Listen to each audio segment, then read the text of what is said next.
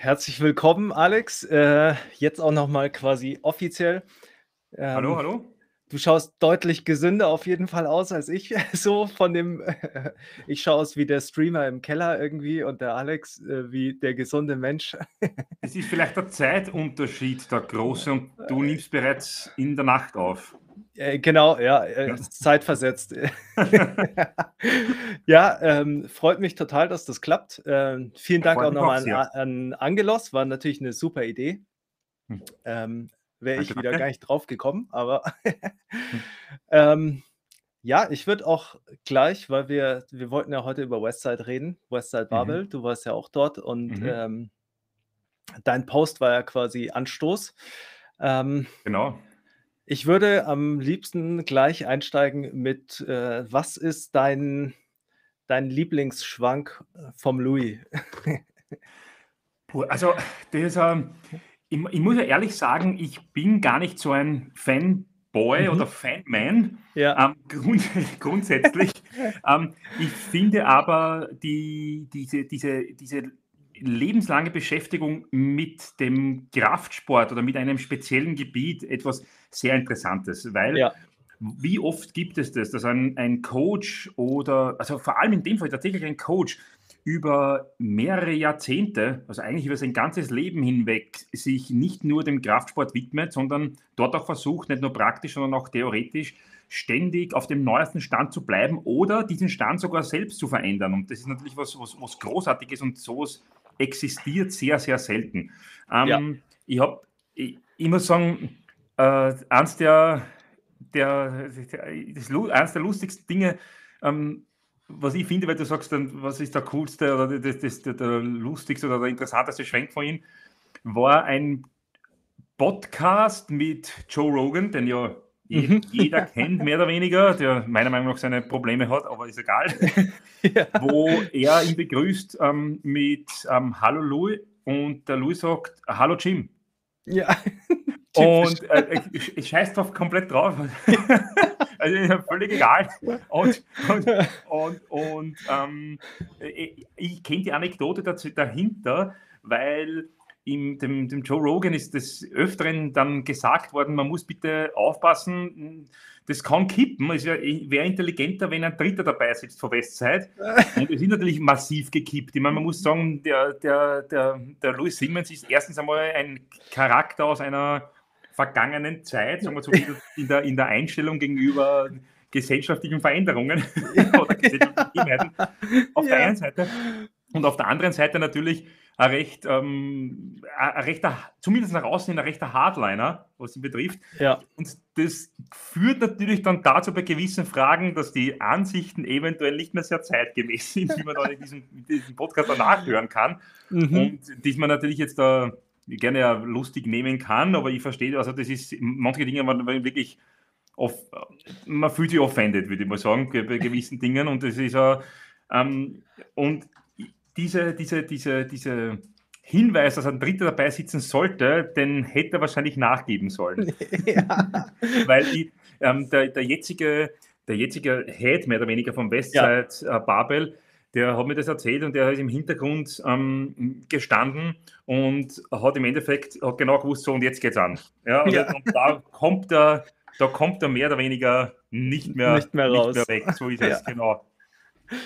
Ja, ähm, da kann ich gleich, ich habe eine, äh, eine Offensive Story und äh, eine weniger offensive. Ich habe ja 2009 ähm, Praktikum gemacht. Also ich habe meine Diplomarbeit geschrieben über, ja, ja, ja ich habe meine Diplomarbeit geschrieben ähm, in, also ich habe Sportwissenschaften, Prävention, Rehabilitation studiert und habe dann über mhm. Powerlifting äh, Diplomarbeit geschrieben. Mhm. Und damals gab es nur Shaco und Westside so was man so bekommt, also Korte war irgendwie, aber da, da ich eigentlich noch gar nicht so im deutschen Powerlifting äh, aktiv war, äh, hatte ich da eigentlich gar keinen Zugang. Und ähm, ich bin da über Westside eigentlich eher so in Berührung gekommen und habe dann äh, Shaco habe ich von Eric Tellment äh, von äh, äh Elite FTS ähm, habe ich eine Übersetzung bekommen von, einem, von dem Shaco-Buch, das es damals nur auf Russisch gab. Und das war Google Translate-Übersetzung ins Englische. Dazu mal. Ja. ja. Und ähm, also furchtbar, nicht wie Google Translate heute, sondern ähm, und das, dann habe ich Shaco und Westside verglichen quasi. Ja. Und ähm, bin dann und ja. Entschuldigung, dass ich, aber ja? ich, du, du erzählst fast äh, äh, eins zu eins an meines, ich glaube, für die, die, die Stories einiger Kraft-3-Kämpfer nach, die, die vor in dieser Zeit eben in das Business im deutschsprachigen Raum eingestiegen sind. Ja, ja, das war, es war ja auch einfach, man hatte ja einfach keinen Zugang. Es gab ja keine Bücher, es gab Internet noch nicht so wirklich. Und, ähm, und dann bin ich, also habe ich Diplomarbeit geschrieben und äh, bin dann äh, rübergeflogen nach meinem Studium eigentlich, äh, um 16 äh, Tage Praktikum da zu machen. Wahnsinn. Und äh, bin, das war auch, ich habe angerufen, also ich habe eine E-Mail geschrieben und der Louis macht das ja nicht. Also die Doris hat dann zurückgeschrieben, total nett und hat eigentlich nur geschrieben, weil die haben ja damals keine Praktikanten irgendwie gehabt. Äh, und der hat, dann, er hat dann geschrieben, ja klar, kannst du machen. Ähm, Louis only demands that you train with the crew. Mhm. Und ich dachte mir natürlich so, ah, geil, ja klar. Ja. Und ähm, bin dann rüber und ähm, war natürlich ein bisschen naiv. Ich, äh, der Louis hat gemeint, okay, Mittwoch ähm, in der Früh am Gym und ich wusste halt irgendwie so, 6.30 Uhr hat er gesagt, treffen wir uns. Mhm. Dann stand ich um 6.30 Uhr im Regen mit McDonalds Frühstück im Auto. Äh, also ich bin am Dienstag angekommen am Abend. Total übermüdet stand ich da vor dem Gym und es kam natürlich keiner, weil die um 6.30 Uhr ja erst frühstücken sind bei dem Bob Evans. Und äh, dann so um 8 Uhr kamen die so langsam. Und dann hat der Louis einfach, also hat, bin ich halt hingegangen, ist ja ein bisschen schon einschüchternd, wenn die dann da alle irgendwie äh, auflaufen und keiner kümmert sich um dich irgendwie, also mhm. keiner sagt irgendwie, wer bist denn du, sondern es ist halt mhm. einfach egal. Und dann der Louis so, ah ja, bist der Praktikant und hast einen guten Flug gehabt, war total nett, war ich so ein bisschen mhm. überrascht. Mhm. Hat er gemeint, du trainierst mit den Jungs. Mhm. Und dann äh, habe ich erstmal mit denen trainiert und ähm, bin gleich hängen geblieben. Also wir haben Floor Press irgendwie mit so super viel Bandspannung gemacht und äh, ich war halt, ich glaube, bei deren dritten Aufwärmsatz war mein Max erreicht, so ungefähr. Und ich habe schon, ich habe schon mit den Schwachen trainiert, also mit den Anfängern halt. Und ähm, ich bin am Boden geklebt einfach und nicht weggekommen. Und dann haben sie in der nächsten Runde gefragt, ob ich nochmal probieren will. Und äh, ich glaube, sie haben erwartet, dass ich da sage, nee. Und dann habe ich gesagt, ja. Und habe halt einfach nochmal irgendwie versucht und irgendwie halt so hoch gedrückt. Und dann ab da war es eigentlich ganz okay. Da war ich akzeptiert. man, muss sich, man muss sich mit Anstrengung einkaufen. Ja, absolut. Wir haben dann auch danach so einen Zirkel gemacht bei den Assistants mit Liegestützen und Pressdowns und sowas. Wahnsinn. Und ich dachte mir einfach nur, ich, ich muss jetzt da irgendwie sterben. Also ich muss da irgendwie durch und äh, das hat auch geholfen. Aber am nächsten Tag bin ich beim Box Squad gleich auf der Box sitzen geblieben und der Louis, der Louis saß da, also der Matt, äh, äh, nicht der Matt Wenning, sondern der, ähm, wie ist er, Super Heavyweight, weiß gar nicht, der hat mich dann hingestellt, äh, einfach so mit beiden Händen gepackt, also es war Cambert Bar mit grünen Bändern und so, hat mich dann einfach gepackt, hat mich wieder hingestellt, wo ich nicht mehr aufstehen konnte. Und der Louis hat nur so gelacht, so wie er immer lacht. Und dann, so that's the, uh, that's the famous German Engineering. Das war, und ab da war ich aber willkommen, also. Also, es ist ja interessant, weil man wenn wir ihn persönlich kennen, der, der Typ hat die zwei Stunden Zeit genommen, um, damit, man mit, damit, damit mit ihm sprechen kann. Ja. Ähm, das war ja, das ist ja irre, das passiert ja normal nicht und er erwartet ja nichts aus ja. Gegenleistung oder ähnlichem. Ähm, der Tom Barry, von dem ich sehr, sehr viel halte, der das eben jetzt leitet, ähm, der hat gesagt, wegen, weil du das mit den E-Mails angesprochen hast, dass sich mhm. der Louis tatsächlich die E-Mails ausdrucken lässt ähm, er handschriftlich antwortet und jemand mhm. anderer das, das wieder elektronisch in den Computer reinklopft und du dann das E-Mail bekommst. Also das ist ja. ein, das ist ein interessanter Zugang, wie, wie, wie man auf E-Mail antwortet. Ja. Aber er hat gesagt, das ist, das ist noch gang und gäbe. Also du schreibst, ja. du, du, musst jetzt eine Handschrift dann irgendwann einmal entziffern können und dann, dann funktioniert das auch. Ja, absolut. Ja, es war eh, also ähm, so vom, es ist ja schon irgendwie Hardcore und alle Typen sind auch schon so, ja, es waren schon so ein paar äh, schräge Vögel dabei irgendwie und die einen haben mich dann eingeladen, dass ich bei denen äh, schlafen kann. Ähm, dann muss ich das Hotel nicht zahlen und dann hat der Louis, weil der hat mich dann tatsächlich immer äh, zum Mittagessen eingeladen. Ähm, und dann auch sonntags einfach, irgendwie sonntags stand er am Vormittag auf einmal äh, vor meiner Hoteltür und hat gemeint, ja komm, wir gehen jetzt essen und hat mich dann da irgendwie rausgefahren und ist mit mir brunchen gefahren. Ähm, und der hat dann, nee, total ja. nett. Also, und mhm. der hat dann aber, der hat dann gesagt, ja, ich soll auf keinen Fall bei denen äh, äh, einziehen, weil letzte Woche stand sie mit einer äh, durchgeladenen äh, 9 mm vor der Klotür, wo er sich eingesperrt hat, weil die sich gestritten haben. Ähm, ah so waren die halt. Und ähm, aber so muss man sagen, also er war äh, tatsächlich total herzlich. Also er hat mir halt, wie der Louis ist, so gesagt, dass ich, äh, ich damals habe ich 98 Kilo gewogen, dass ich, äh, also beim Meter 83, dass ich viel zu dünn bin und äh, dass das typisch europäisch ist und dass wir deshalb nicht bankrotten können. ja, äh, die Europäer sind alle dünn und schauen so halb athletisch aus und deshalb können sie nicht Bank drücken. Ja, ich, befürchte, vielleicht, vielleicht ist was Wahres dran. Man muss ja auch sagen, ähm, bei, bei, bei Western ist es immer so, man, man, hört, man hat früher was vom Louis gehört, was er halt, ähm, ähm, was er halt meint und wie er Training organisiert und wie er plant und so weiter. Und die, die erste Reaktion ist meistens so, von mir was meistens so, das kann nicht funktionieren oder das, das entbehrt jeglicher Grundlage. Ja. Bis man Jahre später draufkommt, ähm, sogar wissenschaftlich fundiert, ja. äh, das ist der way to go. Ja. Und das, ist für mich, das war für mich, ich, ich traue mir bei nichts mehr sagen, dass es ein Blödsinn ist. Äh, oder ja. bei, bei nichts mehr. Ähm, ja. was, von, was von dort, also habe ich mir nicht getraut, was von dort gekommen ist, weil du Jahre später auch wissenschaftlich fundiert eines Besseren belehrt wirst. Und das ist was e, enorm Interessantes, was, was, was Westzeit, man muss es so sagen, zwar vor allem in den 2000er Jahren, äh, anderen wirklich voraus hatte, weil ja. da, wo die Sportwissenschaft vielleicht noch nicht den, den Krafttrainings-Impact hatte, den sie jetzt vielleicht langsam bekommt, ja, ja. Ähm, da war das natürlich die, die Wissensquelle Nummer eins und das war vollkommen korrekt, das so zu machen. Weil du wirst vielleicht wissen, ähm, YouTube ist seit 2005 online, davor hat es sowas ja. nicht gegeben. Du hast dann auf irgendwelchen sehr interessanten Blog am ja. äh, äh, Home-Websites, wie zum Beispiel T-Nation. Ja, und T-Nation. Kannst du das noch also das ja, natürlich. Gibt, aber T-Nation war, war mehr oder weniger Cutting Edge. Ja. Also das war, das war, das war, das, das war, wenn du das heute sagst, die, die, die greifen sich an den Kopf. Ähm, da, waren, da, haben, da haben Leute geschrieben wie Charles Bollekin, Ian Charles Bollekin, genau, also unfassbare Typen, ja. wo, wo man sie, wo, wo die, und man hat, man hat das für bare Münze genommen, es war, und wenn da irgendwas verwässert war, hast du in der Sekunde dein Training verändert. Ja. Und zwar genau nach dem, was da drinnen gestanden ist, egal was es, was, was es was vorher war. Also das war interessant.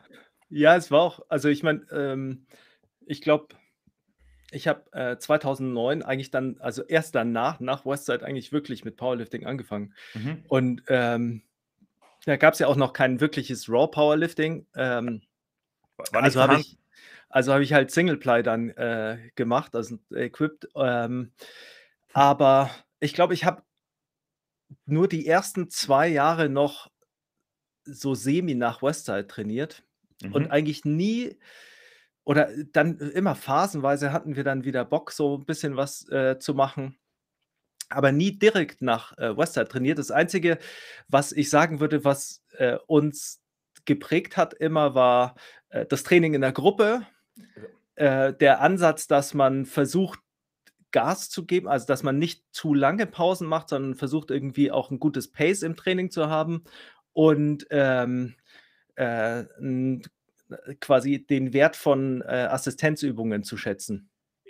Ich glaube, du hast die drei wichtigsten Punkte angesprochen, weshalb Westside funktioniert. Das erste, wo ich, da, wo ich der Meinung bin, was das, also das Wichtigste ist, ist, dass du eine eine Gruppe hast, ja. vor allem mit einer Wettkampfzeit, das ist nicht für jeden das Wichtigste. Es gibt Leute, die brauchen das nicht. Ja. Also Mike Toshira braucht nicht in einer Gruppe trainieren, der trainiert in seinem Keller unten und das war's. Ähm, aber die, die, dieses, dieses Training in der Gruppe und dieses gegenseitige Unterstützen, aber gleichzeitig auch, auch ähm, auffordern und ja. Gas geben, ist, ist, ist, ist essentiellste. Und du hast es als zweite angesprochen. Es ist unfassbar, welches Volumen in, einer, in, eine, in eine Trainingszeit ähm, integrierbar ist. Ja. Ähm, was man vorher nicht für, das konnte man vorher nicht ahnen. Also ich habe ähm, hab tatsächlich, ich bin ein Jahr gecoacht worden von Tom Barry der mhm. mir alle Insights in Wester gegeben hat, die, die ich vorher, obwohl ich alles gelesen habe, so nie gesehen habe. Und auf einmal hat sich für mich eigentlich das, die, die Idee von Wester das richtig eröffnet. Ja. Der hat mir Trainings gegeben und hat mir geschrieben, da, sind, da war jedes Gewicht vorgegeben. Also da war sogar Trizepsstrecken einarmig vorgegeben. Da war alles vorgegeben, ja. Und er hat, Entschuldigen vielmals. Kein Problem. und er, er hat diese, er hat gesagt, bitte in einer Stunde, zehn Minuten musst du damit fertig sein. Ja. Da waren Übungen, Beschreibungen, wenn eine Übung hatte den Buchstaben A und normalerweise hast du halt A, B, C, D und vielleicht ihr ist man dann, irgendwer ist dann einmal bei, bei G vielleicht. Ich habe den Buchstaben Q auf diesem Plan gehabt und musste, das kannst du dir nicht vorstellen. Und, und, und ich habe den Plan angeschaut, das hat gar nicht zum Scrollen aufgehört. Also, wie soll ich das schaffen? innerhalb von wenigen Wochen habe ich mich derartig adaptiert, dass ich diese, dass diese, diese Pausenzeiten nicht mehr notwendig waren, die ich glaubt habe, dass ich vorher gebraucht habe. Ja. Und sie haben aber auch nicht meine Maximalkraft oder meine Leistung in irgendeiner Art und Weise eingeschränkt. Es war ja. unfassbar, was da für Volumen reingeht, wenn man ja. fokussiert und konzentriert trainiert. Es ist unglaublich. Ja. Und der, der, der dritte Punkt ähm, ist der, dass Westside, dass die, diese Conjugate Method, die jeder glaubt, das ist ähm, Dynamic Effort und Maximum Effort ja. eigentlich äh, was vollkommen anderes ist, nämlich ein lebenslanger Trainingsaufbau, wo man unfassbar intelligent in, mit, mit unterschiedlichen Zielsetzungen, aber trotzdem nur mit Schwerpunktsetzungen ja. das Training bis zum Wettkampf hin aufbaut und nicht einfach nur in einer Woche Speed oder Dynamic und, und Max ja. trainiert, Dynamic und Max und das war's und die Übungen durchrotiert, sondern das eigentlich über, über, über Jahre oder so, ja, tatsächlich ja. über Jahre intelligent aufbaut. Und das war, das, das hat, glaube ich, die wenigsten haben das verstanden, weil wenn man Conjugate sagt, glauben die, es ist automatisch Dynamic und Max Effort, aber es ist was ganz was anderes. Ja. Und das finde ich unfassbar interessant und das hat, das hat, da, da hat Westside eigentlich die Trainingsplanung in meine Augen verstanden. Ja. Nämlich die unterschiedlichen Impacts der Trainingsplanung. Ähm, die, die, die, die, sie haben es geschafft, sie haben eine Kombination aus Blockperiodisierung, lineare Periodisierung und wellenförmige Periodisierung hinbekommen, ja. die, glaube ich, bis dato in den Lehrbüchern nicht gestanden ist. Ja. Aber wo ich mir fast sicher bin, dass der ähm, Matveev, der die lineare Periodisierung in den 60er Jahren beschrieben hat, dass, oder sogar noch früher, dass der eigentlich das im Hinterkopf hatte, ja, genau. aber sehr, sehr lange falsch zitiert wurde ja, und genau. die, die, Überlieferung alles kaputt gemacht hat, was der eigentlich geplant hat. Und das war Politik, weil Isurin aus der Blockperiodisierung, der wollte unbedingt besser sein und beweisen, dass äh, Matveev alles falsch gemacht hat und hat natürlich gegen ja. den politisiert, aber das ist leicht, gegen jemanden zu politisieren, der schon tot war. Ja, das ist ja auch, äh, das sieht man auch an dem Streit äh, zwischen, also was heißt, der Streit wurde ja nie direkt ausgetragen, aber der Diskussion, ob, äh, äh, ob Verkoschanski oder Isurin äh, Blockperiodisierung angefangen hat, weil äh, Verkoschanski ja mit Conjugate Sequence System quasi die eigentlich in Supertraining schon äh, äh, erwähnt hatte, bevor Isurin sie publiziert hatte, Isurin sie aber schon, also in ein paar Artikeln ja schon erwähnt hatte mhm. und so weiter. Ähm, ja, finde genau, ich. Genau, das äh, Conjugate Sequence System, das ist ja interessant. Das ist ja, es ist ja eigentlich die Integration von Blockperiodisierungen, das, was Westside eigentlich ähm, ja. als Grundprinzip nimmt. Ja. Nämlich dieses, dieser Aufbau oder dieses, dieses der richtige Timing von Traininginhalten, dass es zum Ende hin eigentlich zu, einer, zu, einem, zu, einer, zu einem Mehrerfolg kommt, als ja. wenn ich es nicht im richtigen Timing aufbaue. Ja. Man muss sich mit der Geschichte auseinandersetzen, der ganzen Sache, sonst verstehst du das nicht. Absolut. Es ist auch, ähm, ich habe ja dann ähm, für die Diplomarbeit die ganzen äh, Stellen, die der Louis immer irgendwie erzählt hatte, äh, habe ich irgendwie rausgesucht. Und dann findest du äh, äh Deutscher Leichtathletik Sportverband äh, Zatiorski aus dem Jahr irgendwie 73, findest du dann die Stelle tatsächlich, in der äh, der Louis sich auf Zatiorski bezieht mit Dynamic Effort Method und der Tatsache quasi, dass wenn du fit genug bist, dass durch kurze Pausen die Aktivierung vom Nervensystem quasi aufbauend ist und du zunehmenden Stimulus hast, während der metabolische, die Erholung quasi zwischen den Sätzen ausreichend ist und dich nicht mehr hindert. Und das schreibt der Zatiorski dann für, für Sprints. Und das war so oft so, als ich die Diplomarbeit geschrieben hm. habe und den Teil hm. über äh, Westside geschrieben habe, dass ich mir dachte, entweder, weil es ist ja nicht klar, weil ich meine, so wie der Louis geschrieben hat, das war ja schon immer schwierig.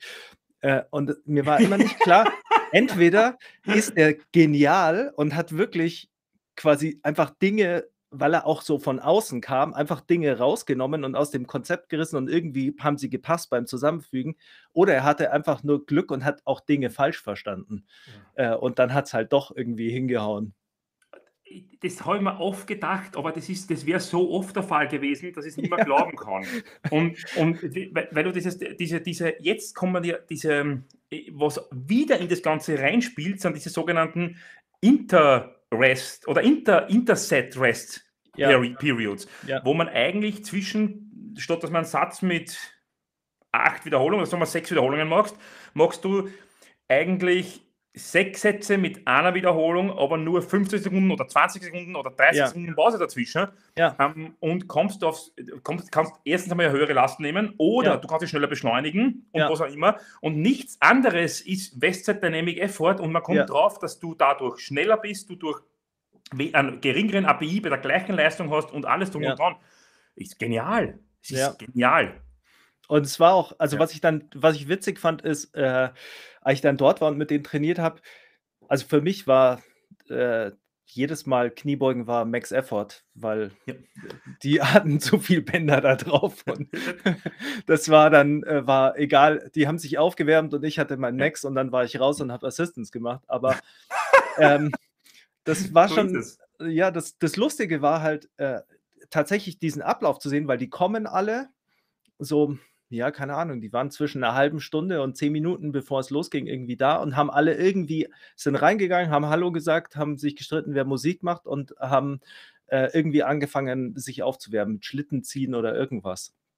Und haben da ja schon immer relativ viel irgendwie gemacht, ähm, bevor es irgendwie losging. Und dann war das echt so, ab dem Zeitpunkt, ab dem es losging, wurde da einfach durchtrainiert und dann nach den, äh, also nach den Hauptübungen quasi ging es dann in Gruppen zu den Assistants und dann genau. wurde das auch so durchgemacht und dann nach so einer Stunde 15, Stunde 30 war es leer.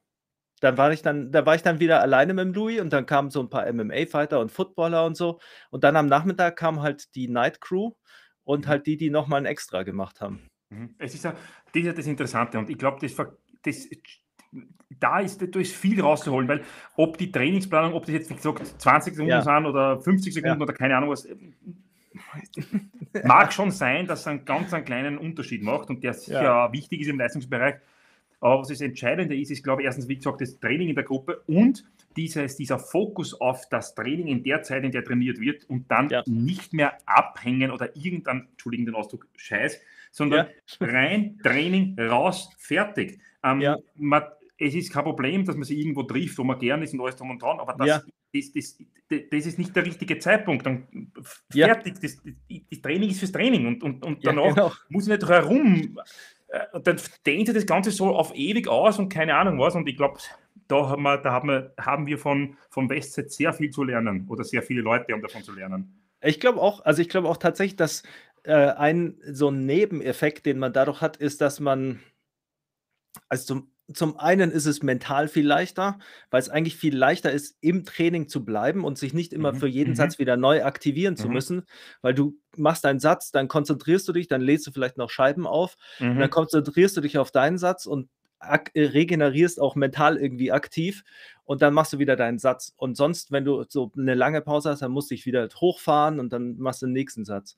Ja, und der, der, zweite Punkt ist eben dieses, wenn du so schnell durch bist, ähm, dann musst du dir überlegen, was du in die Zeit reinpackst. Und wenn du, wenn, wenn du das ausdehnst auf zwei Stunden, drei Stunden, dann du kannst dann immer mehr machen. Da, da hast du nie irgendwie das, dass du dir denkst, oh, jetzt bin ich zu K.O., jetzt kann ich nicht mehr, sondern da kannst du immer noch irgendwas dranhängen.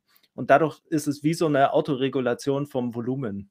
Absolut richtig. Sehe ich ganz genauso. Aber ja, ich meine, also ich, ich glaube schon, dass äh, das System an sich, ich glaube tatsächlich, dass es für, für Powerlifting gar nicht so geeignet ist wie für äh, die meisten anderen Sachen. Ich denke mir, also was mich, was ich immer noch nicht verstehe, ist, dass sich im CrossFit nicht absolut durchgesetzt hat. Und zwar nicht in der äh, adaptierten Variante, sondern tatsächlich eher klassisch, äh, klassisch kombiniert mit, äh, mit Ausdauer. Ähm, ja. Also das Interessante ist, dass, dass, dass Simmons in, im, im CrossFit-Setting sehr hoch gehalten wird eigentlich. Ja, ja, ja, der hat ja auch die Seminare gemacht. Genau. Aber das ist natürlich, ja, ich, also wenn du den natürlich bei den Seminaren siehst und das, was er erzählt, das, was er immer erzählt hat, so wie seine Artikel, die, das war ja auch immer so, als wäre Max Effort und Dynamic Effort das Einzige oder das Wichtigste. Und wenn du dann das Training gesehen hast, dann war halt das Außenrum eigentlich halt mega wichtig. Also die ganzen mhm. Assistenzen, wie so mhm. abgelaufen ist. Mhm. Ähm, aber ich habe immer das Gefühl, dass die, dass, dass äh, es einfach nicht strikt genug umgesetzt wird, äh, also äh, im, im CrossFit. Also dieses, dass sie die mach, äh, also ich kenne zu wenige, die Dynamic Effort wirklich machen und die Max Effort wirklich machen ähm, und die Assistants auch so machen, wie die die gemacht haben.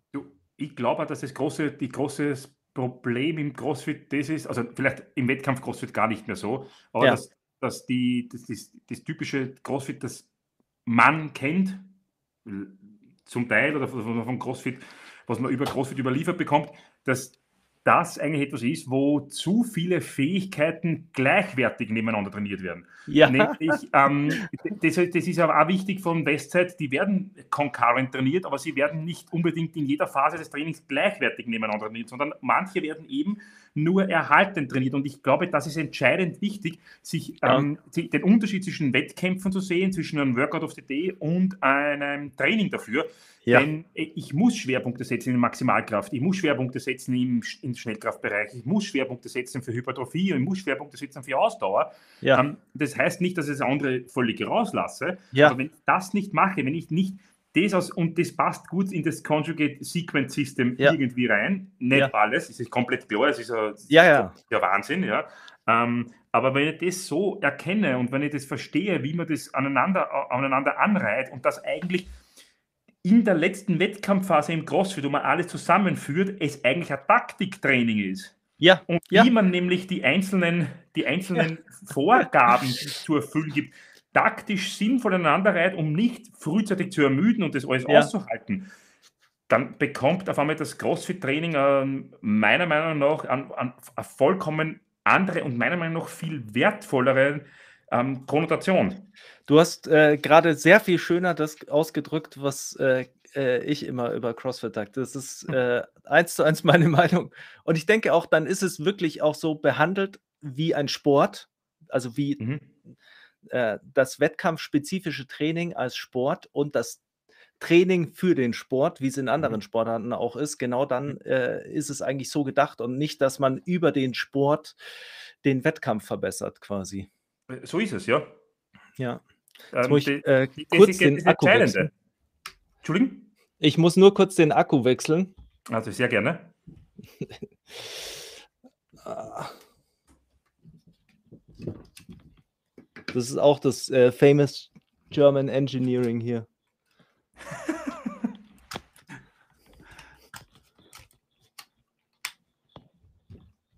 so. Da ist er wieder. Ja, ähm, sehe ich wirklich äh, eins zu eins, so habe ich äh, auch schon mit, äh, äh, mit mehreren äh, auch Crossfittern äh, besprochen. Und ähm, ja, ich, ich finde es auch, also ich meine, wenn man sich jetzt, das ist natürlich jetzt ein Abschweifen, aber wenn man sich ähm, anschaut, wie äh, Tia Claire Toomey und äh, der Matt Fraser trainieren, dann siehst du ja auch, dass die im Prinzip sehr, äh, sehr strukturiert äh, ihre Kraft entwickeln, sehr strukturiert ihr Olympic Lifting entwickeln, sehr strukturiert Grundlagen, Ausdauerfähigkeiten entwickeln oder Energiesysteme gezielt entwickeln. Das war ja auch, da hat man es ja auch gesehen mit der äh, Entwicklung von dem, äh, wie hat er es sich genannt, der aus dem Triathlon kam und dann ähm, Aerob äh, äh Aerobic Reserve oder ich weiß gar nicht, wie es heißt, der dann im Prinzip halt Intervalltraining im Laufen mit reingebracht hat und normales Ausdauertraining, sage ich mal, und das dadurch so ein bisschen revolutioniert hat. Ähm, also es würde im, in der, im Wettkampfsport CrossFit nicht mehr möglich sein anders. ja. ähm, an die Spitze zu kommen. Das wäre vielleicht vor 10, 15 Jahren möglich gewesen, bei dem Beginning der Games oder so irgendwas. Ich meine, ich, jetzt, ich bin gerade, ich kenne mich geschichtlich viel zu wenig aus vom, ähm, im, im CrossFit-Bereich. Ähm, aber das wäre vielleicht in der Zeit noch möglich gewesen, in irgendeiner Art und Weise, dass man bei jedem Training ständig alles trainiert bis zum vollkommen Umfallen. Und wenn ich ein genetischer bevorzugter Mensch bin, dann bin ich vorne dabei. Das Problem ist jetzt dann nur mehr genetisch bevorzugte und es kommt wieder nur der Spitze, der sinnvoll agiert. Sowas im Powerlifting auch, wenn wir ehrlich sind, vor ja. allem im Rock-Bereich. Ja. Du konntest, du konntest als erstens einmal genetisch bevorzugter irgendeinen wahnsinnigen Scheiß trainieren. Das kannst du zum Teil jetzt noch immer, um an die Spitze zu bekommen, kommen. Oder du warst jemand, der halt vielleicht nicht ganz so die Voraussetzungen mitgebracht hat, nur zum Teil, weil die brauchst du zum Teil. Ja, klar. Aber, und der halt halbwegs sinnvoll trainiert hat. Ähm, ich sage da, in den jetzt, wo man Leute sieht, die ständig zum Max gehen, ständig grinden, alles drum und dran, das geht in vier, fünf Jahren nicht mehr. Du ja. kannst, du, du, das kannst du dir nur leisten, wenn du in einer Zeit, wo es noch nicht nur genetische Ausreißer in deiner Sportart gibt, ähm, dann kannst du das leisten. Sobald ja. es aber der Fall ist, dass wirklich nur mehr genetische Ausreißer in deiner Sportart sind, kannst ja. du dir irgendeinen Scheiß, Entschuldigen, nicht mehr leisten. Dann geht es wieder um die Trainingsplanung. Wir leben gerade in einer relativ komplexen, komplizierten Zeit als Coach, wo man sich oft rechtfertigen muss für seine Trainingsmethoden, weil der oder die, die trainiert ja so. Ja? Aber ja. das Problem ist, dass. Ist sie deshalb gut oder trotzdem? Genau. Da, man darf aber auch nicht, man darf dann auch sich nicht zu wichtig nehmen und muss trotzdem ja. immer dieses Hintertürchen offen, zu, offen lassen. Vielleicht hat es recht. Ja. vielleicht, vielleicht stimmt es ja. Dann muss ja. man sich selbst dann irgendwann einmal eingestehen, okay, was ich bis jetzt gesagt habe, habe ich mit bestem Wissen und Gewissen gesagt. Ja. Ich habe meine Meinung geändert, jetzt ja. coache ich anders. Ja? ja. Ähm, und da muss man Wissenschaftler genug sein, um diesen Schritt zu gehen und vielleicht ähm, selbstproduzierende Persönlichkeit, die selbstproduzierende produzierende Persönlichkeit etwas hinten anstellen. Ja? äh, stimme ich dir zu 100% zu und äh, das äh, ich glaube, das ist auch so, wenn man das so miterlebt hat über die letzten zehn Jahre, wie sich das im äh, Powerlifting entwickelt hat. Äh, für mich sind dann immer so Themen wie die Schuhdebatte oder so, äh, die, äh, wie man beim Kniebeugen die Schuhe gewechselt hat und wie man es miterlebt hat. Äh, es war ja Westside flache Schuhe, so 2010 rum haben alle flache Schuhe angehabt, dann kamen irgendwann so die, kam äh, John Bros und äh, seine, die, die, das Auf, Wiederaufleben der, der bulgarischen äh, ja. Methode und die, die, die, die Gewichtheberschuhe äh, und dann hatten alle Gewichtheberschuhe an und dann kamen wieder äh, flache Schuhe. Und ähm, genauso ist es ja irgendwie so ein bisschen schon auch ähm, mit, vielen, äh, mit vielen Trainingsmethoden, die dann sich gar nicht, also die nicht im gleichen Gewand wiederkommen. Sie erleben ja schon in den Wellen auch wieder eine Evolution, mhm. aber ähm, ja, sie werden halt dann wieder ein bisschen zu sehr gepusht. Das machen dann halt wieder ein paar äh, Leute, die für eben genetisch vielleicht auch ganz gut sind in einer bestimmten Weise und haben dann Erfolg damit und dann denken alle wieder, das ist genau der Punkt. Und genau deswegen ist es super, wenn du als Coach oder als jemand, der in dem Business tätig ist, wirklich mehrere Jahre, sozusagen Jahrzehnte drinnen ist. Denn du bist dadurch einfach, weil du diese Entwicklungen mitgenommen hast, ähm, einsichtiger, wie man ja. das Neue eingliedern kann oder sollte und, wenn du natürlich offen bist ähm, gegenüber der Wissenschaft, was meiner Meinung nach sehr wichtig ist, äh, dass du drauf kommst, dass gewisse Methoden unter einem anderen Namen bereits relativ gut erforscht worden sind. Ja. Und das ist, glaube ich, sehr, sehr wichtig. Also du, das ist ja der Vorteil bei der, beim, in der wissenschaftlichen Landschaft heutzutage, im Gegensatz zu, wie, wie wir vielleicht mit unserem Studium dann einmal fertig geworden sind, damals mit, mit, mit dem Master- oder Magisterstudium, mit einem Magisterstudium bei uns hat das noch geheißen, also sowas wie Master mit Euro, im, im, europäischen Kontext ja noch nicht gegeben. Ja. Ähm, aber wenn ich jetzt zum Beispiel auf der Uni bin und, und, und wie gesagt, mein, mein, mein Studium in, im, im Doktorat fortsetze, dann komme ich drauf, die Leute sind ganz anders. Die kommen tatsächlich, also wirklich PhDs, die mit mir zusammenarbeiten, kommen aus der Praxis, mhm. die nicht nur eben das theoretische, den theoretischen Background haben, sondern auch dem, die, das praktische Know-how und die praktische Erfahrung, wie man Studien gestalten kann, was man daraus rauslesen kann, wie man Studiendesigns aufbaut und was man nicht rauslesen kann. Ja. Und das ist eine, ein, ein Riesenunterschied zu dem, was ich bei meinem eigenen Studium damals, also wo ich noch drinnen gesessen bin, mitgenommen habe. Ja. Und ich glaube, wir können uns der, wir können uns heutzutage der Wissenschaft, so, ich würde nicht sagen, wir stellen sie auf ein Protest, die, das unerreichbar ist, aber wir können uns der Wissenschaft nicht mehr entziehen. Ja. Das ist also, der, der entscheidende Punkt. Ja, also ich hoffe, dass es so ist. Äh, ja, ich hoffe auch. ja. ähm, und zwar richtig im, im, Sinne von, sie nicht nur eine Studie heranzunehmen, um seinen eigenen Standpunkt zu unterstützen, sondern die zu lernen, wie man, wie man sie einordnet, wie man sie nicht nur, ich, ich meine, kritisch betrachtet im Sinne von nicht schlecht reden, sondern kritisch betrachtet ist, wie lenkt sie meinen, meine bisherigen Erfahrungen und mein bisheriges Wissen ab oder tut sie es nicht oder wie weit? Ja. Und, wo genau kann ich es einordnen? Wenn zum Beispiel Studien rauskommen wie Hypertrophie bei Übungen, wo der Muskel in einer langen Muskellänge hoch belastet wird, führen zu einer erhöhten Hypertrophie. Das ist ein super zusätzlicher Input, ja. heißt aber nicht, dass ja. ich alle Übungen rauskicke aus meinem Trainingsplan, wo eine hohe Spannung bei kurzer Muskellänge auf den Muskel getragen wird, weil dadurch wird ich mein mögliches Volumen massiv reduzieren ja. und dann kann ich das Volumen mehr durchziehen, das ich eigentlich durchziehen sollte. Man, ja. man muss es sinnvoll einplanen. Ja. Und ähm, schwarz, also ich, und ich glaube, das wird der Welt generell helfen, äh, vielleicht Kategorien denken oder schwarz-weiß denken. Irgendwann einmal wird es Zeit, dass wir das, also jetzt, es wird wirklich irgendwann Zeit, dass wir das hinter uns lassen. Ja, aber ich, also äh, du sprichst mir aus der Seele. aber ähm, ich glaube, ähm, das ist halt einfach auch ein anstrengender Weg, auch als äh, Coach, wenn man, wenn man das eigene, die eigenen Trainingspläne, die man schreibt und das Training der Leute, äh, das man hat, äh, quasi immer ein bisschen unter dem wissenschaftlichen Aspekt ähm, betrachtet, sodass man versucht, äh, Wissen herauszuziehen, äh, zu sehen, was die äh, Störvariablen sind, die quasi den, die Erkenntnis vielleicht abfälschen und ähm, äh, die mit beeinflussen, welche Rückschlüsse man ziehen kann und dann die Reproduzierbarkeit quasi ist ja auch nicht gegeben in den Massen. Also du kannst ja nicht immer 30 Leute den gleichen Plan machen lassen und dann schauen, wie es gelaufen ist und so weiter. Mhm. Ähm, und das führt natürlich dazu, dass man immer sehr kritisch äh, mit sich und seinem eigenen Schaffen sein muss und sehr äh, nach den eigenen Fehlern suchen. Und ich glaube, das wird momentan, ich habe so ein bisschen das Gefühl, dass fast, also es ist aus einem anderen Grund schwieriger, als es früher war. Früher war mhm. es eher so, dass da gab es Trainer, die sich etabliert haben, weil es gar nicht, also die wurden halt irgendwie bekannt.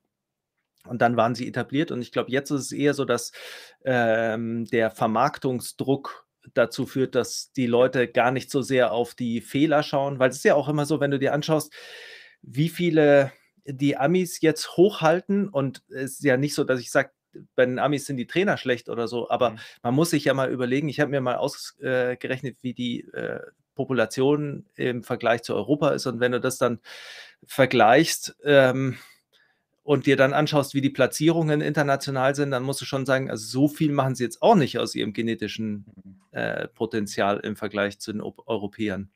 Na, vor allem, du, du, merkst ja, wie das nationenspezifisch dann trotzdem switcht. Ja. Also, du warst vor, wie wir mit, wann hast du mit Powerlifting begonnen? 2010 hast du jetzt 2009, gesagt? ja. Nein, ich, ich habe auch ja. meinen ersten Wettkampf 2009 gehabt, tatsächlich. Ja. ähm, wer, war, wer, war da, wer war die Nation, die in Powerlifting unerreichbar war Norwegen. Also ja. du, du, Norwegen war Wahnsinn. Ja, das kann ja. sich heutzutage keiner mehr vorstellen. Ähm, dann ist irgendwann einmal Schweden kommen. Ja, Dann war irgendwann Italien kurz da. Jetzt ist Frankreich. Und ich kann euch sagen, Spanien ist die nächste Nation, die vollkommen mhm. durchdreht. Ähm, England war immer so mittendrin und relativ gut dabei. Natürlich waren die Amerikaner immer gut, aber es switcht nationenweise und das ist nicht, weil die den heiligen Gral haben, mehr oder weniger, aber die kommen in, in der Nation ist Powerlifting aus welchem Grund momentan eventuell sozial einfach ja. ein Walk. Und das ja. ist uh, etwas, uh, etwas Positives. Ja? Abs und absolut. Schönes.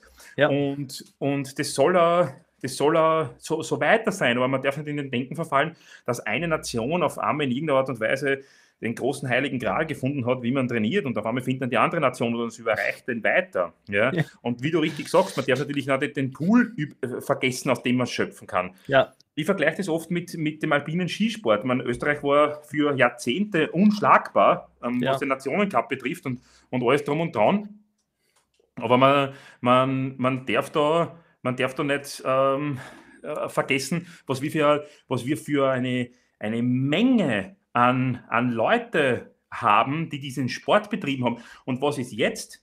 Jetzt wurde das massiv reduziert, ja. weil die Leute einfach nicht mehr Skifahren gehen. Und das liegt nicht daran, weil wir in Österreich so die, die, coolsten und die besten, keine Ahnung was sind und äh, Skifahren liegt uns in den, in den, in den Adern oder wo immer, ja. ähm, sondern weil wir einfach die meisten Leute haben, die das machen, gemacht haben. Ja. Und, Inf und Infrastruktur quasi, also äh, etablierte Systeme und sowas in der Förderung dann, ja. Ja, das, genau. Ich habe äh, letztens habe ich ein, ich weiß gar nicht mehr, wo es war. Ich glaube, Pacey Performance Podcast, aber auf jeden Fall ging es um ähm, Rugby in, und Neuseeland und die Frage eben, warum in Neuseeland äh, Rugby sich so durchsetzt, obwohl die, äh, ich glaube, ich weiß gar nicht mehr, wie viele Millionen Einwohner, es waren sechs Millionen oder so, äh, und wie sie das schaffen, äh, da konstant äh, so eine Macht international zu sein. Mhm. Und die haben halt dann auch gemeint, naja, es ist halt einfach die kulturelle Verankerung des Sports mhm. und dass das halt das Größte ist, wenn du dort äh, Rugby spielst. Mhm. Und das füttert natürlich das System. Das liegt nicht daran, dass äh, alle, die äh, in Neuseeland aufwachsen, irgendwie einfach genetisch äh, die Monster sind, die Rugby spielen, sondern es bleiben mhm. halt einfach die übrig. Absolut richtig. Und das darf man nicht vergessen, weil das hilft da ähm, vielleicht einmal den, wieder nicht auf, den, auf die Unterschiede äh, das Hauptaugenmerk zu legen, das vielleicht durch, eine, durch eine Ländergrenze entsteht oder entstehen, sondern, sondern einfach durch, durch, durch, durch soziale Veränderungen, die halt, die halt stattfinden und die halt, die jetzt spezifisch für gewisse Regionen sind. Das war ja. es im Endeffekt, ja. Genau so ist es. Ja, ich finde es auch. Beim Westzeit hat die meisten, hat, unfassbar viele Leute rausgebracht, ja, ja. weil eben das Umfeld dort eines ja. war, das attraktiv war. Ja, und man ist zur Westzeit gegangen, weil man wusste, wenn man zur Westzeit geht, dann hat man diese Leute im Umfeld und dann, und dann wird von zehn Leuten ist einfach ein Ausreißer dabei oder ja. eine Ausreißerin, die halt vollkommen durchdreht. Ja? ja? Und die ist wieder ein großer Werbeträger für die Nächsten, die kommen. Du musst, also genau als Coach, du musst als Coach nur einen, wenn du tausend Leute gecoacht hast, ja. der, der was dir ansehen leiten, ja. Vor, ich, das Wort leider will ich jetzt nicht zu stark verwenden, aber ich sage es trotzdem, der, der dir, der eine, der, der ein genetischer Ausreißer ist, kann dich zu einem gewissen Grad von Bekanntheit führen. Ja. Leider, denn eventuell hast du die 999 anderen vollkommen wegverheizt. Ja. Und äh, die, die, die, das vergisst man. Und der, ja. man muss hier wirklich aufpassen. Der beste Code, das ist ein vorsichtiges Statement, das kann natürlich sein, aber der kausale Zusammenhang zwischen einem sehr guten Coach und einem eventuell sehr guten Athleten muss nicht gegeben sein. Ja. ja, so. ja, aber also 100 Prozent, das ist, äh, glaube ich, natürlich auch einfach die Tatsache, dass du es auch jetzt schon so lange äh, verfolgst und man sieht halt auch immer wieder die, äh, man sieht ja auch die Ausreißer-Athleten, die aufgekommen sind und dann keine lange Karriere hatten oder mhm. halt relativ schnell weg waren und wo dann keiner, wo nicht irgendwie viele nachkamen, also wo das, mhm. wo die Nachhaltigkeit quasi nicht gegeben war. Und ich glaube, es ist ja schon immer ein, ein wichtiger Punkt, ähm, die, das Powerlifting ist auch ein Sport, in dem die einfach wie in allen Close-Skill-Sportarten im Prinzip die äh, Überlastungsschadenrate natürlich ein äh, Problem ist quasi, also die, die Verletzungen, die sich einfach ergeben und die müssen äh, im Training irgendwie kontrolliert werden oder vermieden werden, so gut es geht. Und ähm, damit die Karriere lang genug ist, dass man gut werden kann, weil das einfach eine Blut. Zeitdauer ist. Und ähm, da hat man halt dann, man sieht halt dann einfach immer sehr viele Athleten, die aufgekommen sind, wo man dachte, das wird jetzt der nächste Knaller, die nächsten fünf Jahre und dann waren die halt weg. Ja, bevor sie, bevor sie wirklich gut mhm. wurden. Und mhm. dann hat man eigentlich ja gesehen, okay, bis dahin hat ihn eigentlich nur das Talent gebracht. Mhm. Und dann hat es ihn halt zerrissen.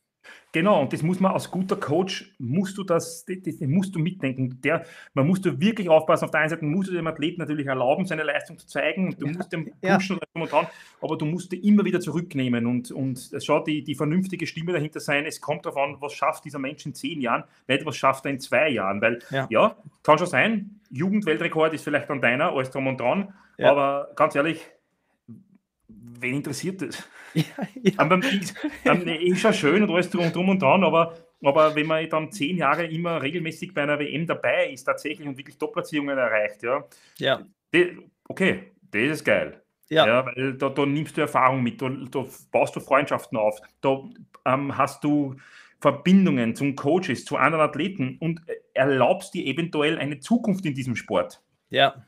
Ähm, mit einem zusätzlichen Wissen, das du vielleicht generierst. Und das ist ja etwas, was, was, was auch wichtig da drinnen ist, ähm, ja. weil äh, Athlet schön und gut, aber wenn der Sport dir so wichtig ist und der dir so taugt, ja, ja, dann wirst du diesen Sport irgendwie weiterbringen wollen und mit Athlet ist irgendwann vorbei. Ja.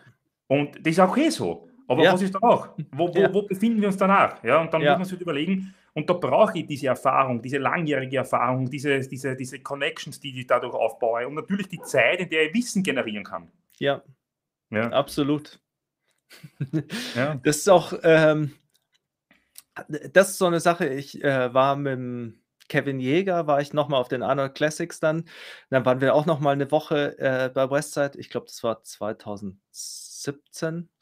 Ähm, und äh, das, äh, das ist schon lustig. Der Kevin ist ja, den habe ich, den ich auch immer ein Loch in den Bauch gefragt. Also als ich Monsterbankdrücker. Ja, Monster. Also 400 Kilo plus äh, ähm, einlagig. Na, ja, 300. Der hat da auf den ah, Arno Classic. Kilo drückt, oder?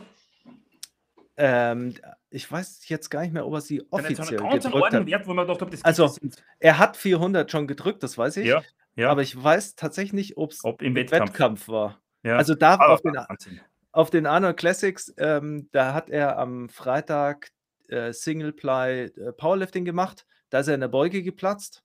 Mhm. War, war, so ein bisschen äh, Blaine Sumner äh, äh, favorisiert, sage ich mal.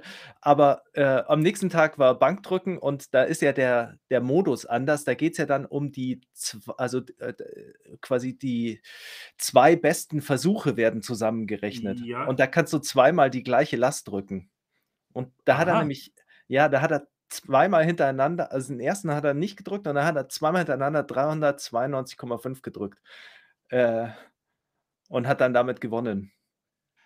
Also ich, hab, ich bin tatsächlich sehr unhöflich und bin Alles gut.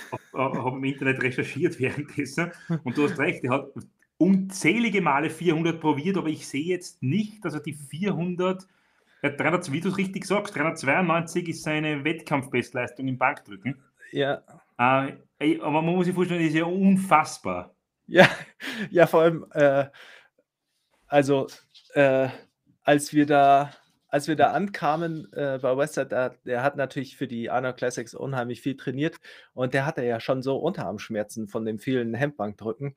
Das hm. war dann schon immer so ein bisschen fraglich, ob er das dann irgendwie äh, hinbekommt. Und dann haben wir aber die ganze, wir waren dann ja, äh, Montag sind wir angekommen, Samstag war Wettkampf. Wir waren ja äh, Montag, Dienstag, äh, Mittwoch, Donnerstag waren wir bei Westside trainieren, zweimal am Tag. Und äh, der Kevin hat natürlich dann schon auch trainiert. Also Donnerstag hat er nicht mehr viel gemacht. Und am Freitag waren wir aber dann nochmal bei Matt Wenning trainieren. Hat er dann auch nochmal ein bisschen trainiert äh, nach seinem Wettkampf. Also der hat da jetzt auch nicht sich nur für den Wettkampf rausgenommen.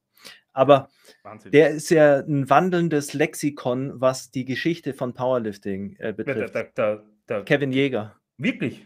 Äh, den kannst du, den kannst du fragen, wer, keine Ahnung, 2000 äh, in der Bundesliga in Deutschland wie viel gemacht hat. Und ich erinnere mich an, eher an Louis Siemens, der macht das eben, Gleiche. Das ist unfassbar. Eben. Die ja. zwei, die zwei mit Zahlen und der, der, Kevin, der weiß auch halt immer, wer jetzt der Erste war, der äh, irgendwas äh, in irgendeiner Gewichtsklasse einlagig gemacht hat und wann der das gemacht hat und so. Also der ist wirklich ein Geschichtsbuch und da ist er eben genau gleich wie der Louis, weil der Louis da hast du das Gefühl, dem ist fast alles im Leben relativ egal. Aber beim Krafttraining, der weiß er das. Und da, ich weiß auch, wie ich mit dem im Gym stand. Und dann hat er mir halt so ein bisschen was über die erzählt. Und dann steht er da und hat dann gemeint, ja, das ist der Arnold Coleman, der hat als äh, äh, 198 hat er das und das gemacht und äh, das und das und das und das und das 220er, das und das. He's won it 400, 405 in the single player second attempt. So, das ist ja unfassbar, ja. ja. was back in, the, back in the day was a world record, bla bla bla. Ja. Und da, da, konntest du den auch, äh, konntest du ihn auch immer fragen. Einmal wurde er dann irgendwie gefragt, ähm, wer die unglaublichsten Beine hatte, die er je gesehen hat. Er hat er gleich gemeint, Sean Frankel. Sean Frankel also äh, war abartig. Und dann ging es gleich los, wer den größten Trizeps hatte und so. Und äh, also da sind die zwei sind da total gleich. Also habe ich gar nicht gewusst, dass da. Ich kenne den Kevin Jäger nicht persönlich. Aber ah, muss er unbedingt. Das, das, wusste ich nicht. Ja, Kevin ist, äh, ist äh, schon hat schon sehr ähnliche Züge teilweise wie der, äh, wie der Louis. Ähm, hat er einen, äh, einen eigenen äh, Trainingskeller sich eingerichtet, der äh, alle wichtigen Schnellgeräte. Na, da, wirklich? Der Kevin, ja, der Kevin äh, hat, äh, als ich einen Kevin kennengelernt habe, hatte, hatte der schon ein Leoko-Wettkampfset, Scheiben und Stange, Ivanko, schnell, äh, und äh, Eleiko, alles daheim. Irgendwie. Unglaublich. Also. Ich, mein, ich bin ja, ich bin ja äh, bei vielen Dingen, äh, äh bei Oldschool-Maschinen ein absoluter Schnellfan. Ähm, ja. Gibt, da sind sie leider nicht mehr so mit Moriaka Werbung, weil das gibt es eh nicht mehr, außer auf Willhaben und Ebay. ja.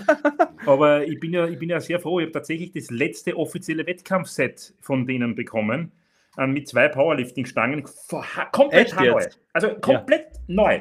Das habe ich vor zwei Jahren, die haben gesagt, ähm, weil ich, ich wollte eigentlich fragen, ob Sie jemanden kennen, der das alte verkauft. Und ich habe ja. gefragt, die Firma direkt. Weil ja. Für, und so, ja, Sie wissen, Sie haben noch ein Set ähm, in der Lagerhalle. Also eineinhalb ja. Sets waren es eigentlich. Ja. Und ich habe tatsächlich neue 25er, neue Stangen, alles komplett neu, weil sie das, das, das seit 20 Jahren liegen in der Halle, aber sie waren komplett neu. Ja. Und die liegen jetzt, die, die mit denen trainiere ich jetzt bei mir daheim. Die besten Scheiben. Also finde ich. Großartig. Keine Kalibrierung. Leica hat es jetzt langsam geschafft, gell? Leoco ja. hat es auch schon, aber die haben jetzt keine Kalibrierungs. Ähm, ja, diese, äh, wie nennt man das? So Pins ja. drinnen, ja. ja. Ähm, weil die fallen immer raus. Ja. Und die haben das dann, die haben das dann, die, haben das, die, die dürften das mit Schleifen so gut hinbekommen haben, dass das wunderbar funktioniert. Ich meine, das Einzige ist jetzt, ich kann mir nicht vorstellen, dass ein Lackabschlag so viel Unterschied macht in der Gewichtung der Scheiben, ja, weil die, das könnte man dann mit den Kalibrierungsplatten immer neu ja. machen. Nein, Aber das glaube ich jetzt hat, nicht. Es hat Eleiko jetzt doch tatsächlich mit den neuen Platten auch so hinbekommen. Ich glaube, die haben keine Kalibrierungselemente ähm, mehr drinnen. Ah. Glaube ich. Ich habe es noch nicht gesehen live, aber ja. ich bilde mir ein, sie haben sie nicht. Ich habe auf, auf, Bildern gesehen, dass im Hin hinten unter den Klebern nichts mehr drinnen ist. Ah, okay. Aber ja, ja, Scheiben beidseitig gedruckt, bedruckt. Ja. Kann, kann, warum, dass die anderen nicht drauf kommen? Ja, keine Ahnung. Ja. Also ich, ich finde, die schönsten äh, sind die, äh, äh, die, ist wahrscheinlich auch die Zeit, in der diese Westside-Zeit, diese Ivanko-Scheiben. Ivanko, ja, die, die, die, die diese, ja, wow. Die, also die, das Problem bei Ivanka, sie, haben, sie passen, sie schlank, der Lack schnackt sehr schnell ab. Ja. Aber diese, diese 50er ja. mit den grünen Streifen, ja. Ja, ja, wow. Also einfach schöne Scheiben. Ja, absolut. Ja. Also ähm, das ist so mein Ranking eigentlich. Ja, Aber, das stimmt da, ja, die wollte ja immer haben. Also die, 50, ja. die 50er Ivanko ähm, Chromscheiben mit genau. leicht grünem Rand. Ja, da waren wir, äh, wir waren ja dann auch, ähm, als wir mit dem Kevin da waren, waren wir auch nochmal bei Elite FTS. Ja. Und äh, Dave Tate ist ja auch äh, super. Ähm, also ja, Wahnsinn, mega ja alles. Ja, und äh, ja, die hatten dann, die hatten ja diese Eleiko-Chromscheiben. Genau, die 45 also, Pfund.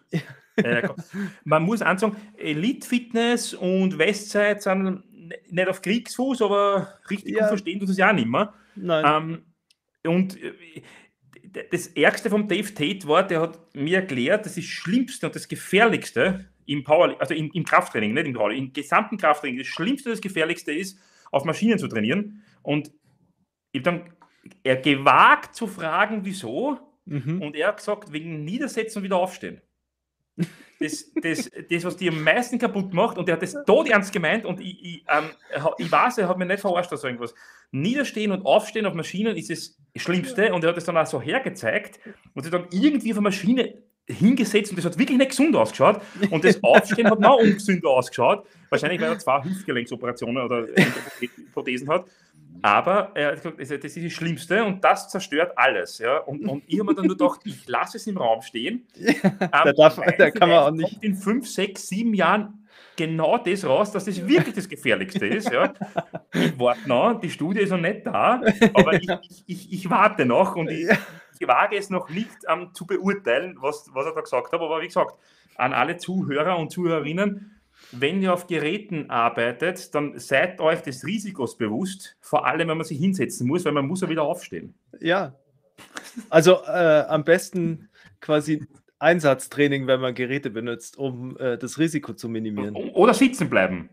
Ja, oder sitzen Vielleicht bleiben. machen das deswegen in kommerzielle Studios alle Leute, die bleiben auf den Geräten sitzen, weil sie es indirekt eigentlich äh, intuitiv spüren, das Aufstellen und Hinsetzen ist einfach ein, gefährliche, ein gefährlicher Wahnsinn. Völlig verrückter Wahnsinn. Das äh, müsste man untersuchen. Ich war schon zu lange nicht mehr in einem normalen Studio, aber es könnte natürlich gut sein. aber äh, ihr habt ja Jetzt war gerade einer, der bei mir trainiert war am Wochenende im äh, Dust Gym und äh, hat natürlich alle Geräte und alle Stangen ausprobiert. Äh, und ihr habt ja sogar den Static Dynamic Developer. Du, ich bin ja seit zwei Jahren tatsächlich nicht mehr im Gym. Ich bin weder ähm, gesellschaftlich noch sonst irgendwas damit verbunden mehr. Ach so. Na, da, da hat meiner Meinung nach die, die Entwicklung auf unterschiedlichen Ebenen im Gym korrespondiert mit meiner Vorstellung von Korrektheit und Weltoffenheit überhaupt nicht. Mhm. Und deswegen habe ich mich eigentlich davon ähm, auf allen Ebenen entfernt. Ach so. Ja, komplett. Also ja. ähm, ich war ja nie, ich war ja nie Teilhaber oder sonstiges. Ja, also, genau. War, sondern ja, war ja eigentlich offiziell, sage ich einmal, nur Angestellter. Ja. Mhm. Und ja, habe hab eigentlich damit gar nichts mehr zu tun. Aber da, weil du den, ähm, den Glutham Developer, ah nein, den, den Glutham Developer, den, den, den, Static Dynamic Developer ansprichst, den habe ich da tatsächlich noch ähm, mit, also ich würde sagen mitgekauft, aber mit überlegt. Ja. Das ist ein Teufelsgerät. Ja, das denke ich. Äh, es gibt es nicht. Er, ja. er, hat noch das eine oder andere, die eine oder andere mechanische Schwierigkeit in meinen Augen, weil wenn man da nicht genau, er, er kantet leicht, sagen wir so, und er gleitet nicht so optimal. Aber dieses Gerät, wenn du das etwas verfeinerst, ist es ein Wahnsinn. Ich muss aber ja. ehrlich sagen, es hat, es, ich, jetzt fällt es mir, fällt der Name gerade nicht ein. Ein Österreicher hat das müsste man eigentlich dort integrieren können. Hat einen, ein Gerät erf erfunden, mehr oder weniger, das kann exzentrisch, konzentrisch Kontrastmethoden trainieren und zwar bei jedem Langhantel, bei jeder Langhantelübung. Das heißt, du hängst links und rechts an deine Langhantel, genauso wie so ein Velocity Tracker, aber nicht so ein mhm. dünnes, mhm. dünne, dünnes Kabel, sondern tatsächlich massive Stahlkabeln an. Das läuft unten auf Schienen, das ist links und rechts, du bist aber komplett frei, du trainierst mit mhm. deiner, deiner Langhantel, gibst da Gewicht drauf und kannst genau einstellen, mit wie viel mehr bei der exzentrischen Phase dieses Gerät nach unten zieht. Mhm. Ich glaube, man könnte das sicher ohne Probleme einstellen, dass man zum Beispiel eine gewisse Anzahl an Sekunden in irgendeiner Position gegen einen unüberwindbaren Widerstand drückt. Also das ist eine, eine Wahnsinnsinnovation. Ich meine, das ist, glaube ich, für die meisten etwas, was die, die könnten damit nicht umgehen, weil sie würden, ja. das würde nicht funktionieren. Ja. ja. Aber ähm, das finde ich extrem geil und es geht auch in die Richtung, weil ich, ich, würde, den, ich würde den Static Dynamic Developer noch ein Eck cooler finden, wenn er die Möglichkeit hätte, dass er exzentrisch zusätzlich noch overloadet. Ja. Ja. ja, ich musste, äh, ich, also ich musste bei dem Static Dynamic Developer, als ich das gesehen habe, muss ich gleich ans Werner Guntor Video denken. Also.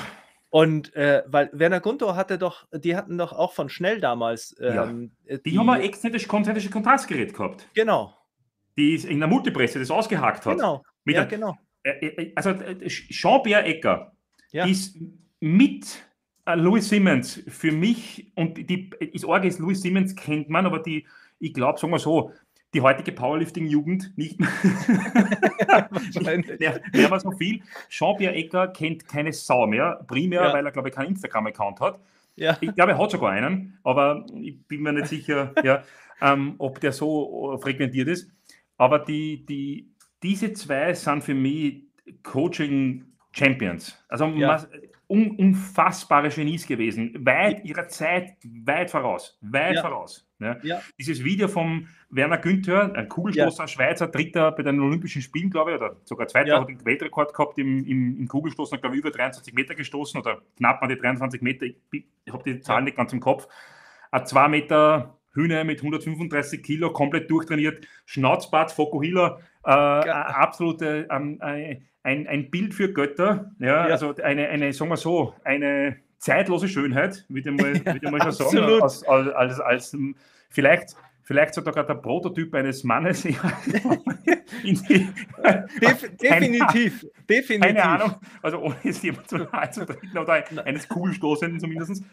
Ähm, dieses Video ist ja ein Wahnsinn. Es sind, ich glaube, vier so 10-Minuten-Videos, ja. ähm, die man auf YouTube findet, wo ja. er auf Schnellgeräten trainiert, nämlich. Ja. Diese Schnellgeräte schauen aus wie die Kinderserie von Schnell neben diesen Menschen. Also das ist einfach, das, das ist nicht richtig. Also das, ist, das ist wie das ist wie wenn er es mitgenommen hätte, hingestellt, trainiert und dann wieder mithaben. Ja, ja. ja absolut. Ja. Also es ist auch, ich weiß nicht, wie oft ich dieses Video schon gesehen habe und immer wieder irgendwie, das sind auch immer wieder so Kleinigkeiten und ich habe ein paar Vorträge von äh, Jean-Pierre Ecker auch mal gefunden, äh, aber. Wirklich? Das ist super geil. Ja, also ein paar Slides findet man. Äh, leider nicht so wahnsinnig viel und natürlich nur dann die äh, Folien irgendwie, mhm. aber mhm. schon interessant. Und äh, der, ähm, der da noch in die Reihe gehört, quasi, also einfach nur mit den, äh, von den Geräten her, ist der Rolf Ohmann, der Erfinder des äh, 1080s eigentlich. Und ähm, Oha. Also, ja, der hat das 1080 erfunden. Ähm, den habe ich, mit dem habe ich auch äh, schon einen Podcast gemacht, mit dem habe ich mich auch schon äh, quasi äh, unterhalten mehr. Ähm, der hat mit Randy Huntington also gearbeitet in China auch, trainiert da immer noch äh, Sprinter und Hochspringer. Der hat den 1080 mhm. erfunden und das 1080 Quantum. Und er sagt, er ist ungefähr der Einzige, der äh, versteht, wie man das benutzt. Weil beim 1080 Quantum kannst du ja auch Exzentrik, Konzentrik, hinschalten, Isometrik, äh, Geschwindigkeiten regulieren. Da kannst du ja alles machen. Äh, großartig, oder? Ja. Und ähm, also mit dem äh, musste ich mal unterhalten. Der ist äh, auch eine äh, ein fantastischer Geist, wenn es um Training geht. ich, ich, es gibt wirklich, es gibt einige Leute, denen musst du zuhören. Ja. Und das sind wahrscheinlich die drei, die wir jetzt da indirekt empfehlen können ähm, und die man nicht unbedingt auf klassischen momentanen Kanälen findet, sagen wir so. Ja, wahrscheinlich nicht, ne? Alle na. nicht, kein Instagram. na, na, höchstwahrscheinlich nicht. Ja. Ja, ich weiß nicht, wie viel Zeit du noch hast, aber äh, wir haben jetzt schon die Stunde geknackt. Ähm, ja, ich habe mein, hab mein, hab jetzt noch mein Training vor auf jeden Fall und habe dann nachher dann gut. meine, meine QAs für diese Trainings, für diese Online-Video-Seminarserie, die wir gerade haben, über Muskelaufbau und Maximalkraft. Und läuft die schon? Die läuft schon. Die, mhm. die, die, die beläuft seit eineinhalb, seit zweieinhalb Wochen. Mhm und ist super, also läuft wirklich spitze. Wir haben das, wir haben das, ähm, wir bieten das nur einmal im Jahr an. Ja. ja. Wir werden das aber wahrscheinlich erweitern, nicht nur Trainingsplanung, sondern da kommen eventuell andere Themenbereiche auch noch. Und da sind wir in, da das so wirklich so, so erfolgreich jetzt angelaufen ist. Und also es hat, es hat wirklich 500 Prozent mehr, mehr Personen haben das gebucht, als ich mir wirklich gedacht habe. Wo ja, immer, diese, diese, diese, dieses Denken war schon etwas, wo wir, wo, wo wir aus dem Fenster gelehnt haben. Das taugt mir extrem und das macht da sehr viel Spaß.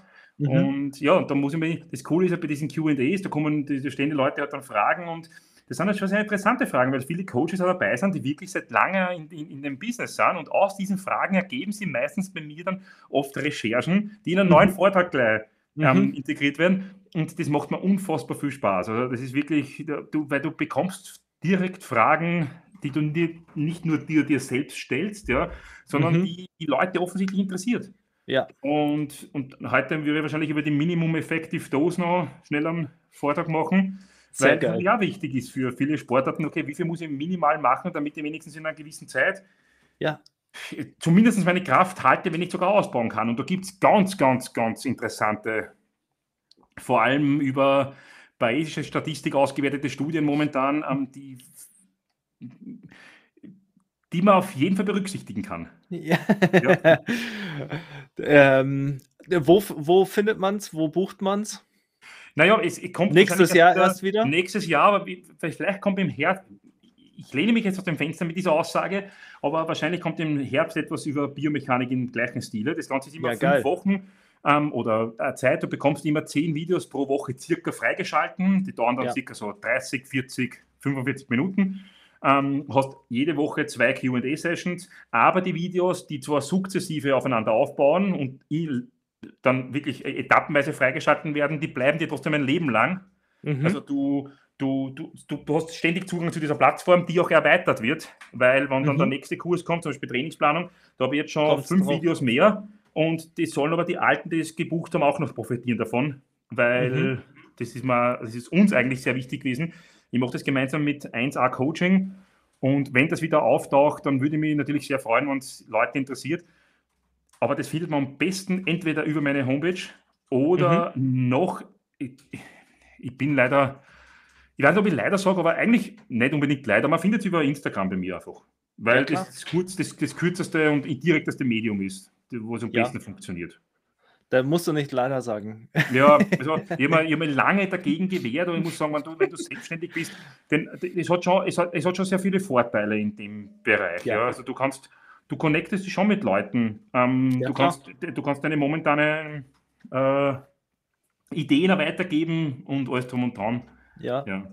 Ich habe immer ja, gefürchtet, dass mir so viel, dass unfassbar viele Leute irgendwas schreiben. Mir schreibt eh keiner. Das ist super. Also ich habe ich, das ist, Ihr könnt Du bist gerne. so einschüchtern. Ja, ja, muss sein. Ja. Ich, eh den Bart schon ein bisschen, jetzt ein bisschen abgeschnitten, vielleicht das hilft es. Ja. Ja, ja wünsche ich euch auf jeden Fall äh, noch viel Erfolg mit dem Kurs. Ich, Danke, ich habe es tatsächlich erst, äh, wann haben wir es geschrieben? Vor zwei Wochen habe ich es erst gesehen. Mhm. Und das ich dachte, es kommt erst wahrscheinlich noch. kurz vorher. Ja. Na, wenn du irgendwas, wenn du, wenn du, wenn du irgendwelche Fragen dazu hast oder irgendwas brauchst, also was ich jetzt gerade bei dir rausgehört habe, ich glaube, du, du wärst eher ein Vortragender bei diesem Kurs und kein Konsument, so wie, so wie, ah. so wie ich dich einschätze und was du eigentlich für, für langjähriges Background-Wissen hast. Das hört man nämlich aus den Fragen und aus deinen Anekdoten wunderbar raus, weil wenn Leute in einem Satz Louis Siemens und Mel Siff bzw. Juri Werkoschanski nennen und ja. den Unterschied zwischen Conjugate Systems und Conjugate Sequence System erklären, bin mir nicht sicher, ob das noch dann notwendig ist. Ja. Äh, man lernt immer dazu. Das ist was, was ich von, das habe ich von Louis Simmons alleine schon gelernt. Äh, man kann immer, äh, man lernt immer irgendwas dazu. Da hat er recht, ja, ja. Louis.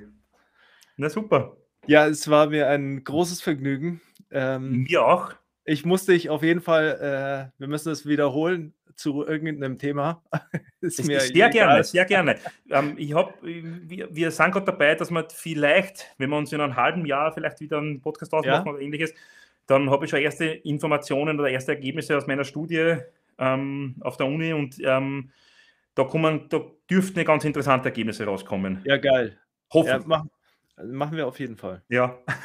auf jeden Fall. Und ähm, dann machen wir einfach auf jeden Fall nochmal eine äh, Folge über Biomechanik, weil da habe ich eine Menge Fragen an dich dann. Ja, ich, ich, würde mich sehr freuen. Ja, geil. Machen wir, passt, sicher. Passt, Dann wünsche ich auf jeden Fall noch Vielen einen Dank. wunderschönen Tag. Dir auch. Was gibt es für Training heute?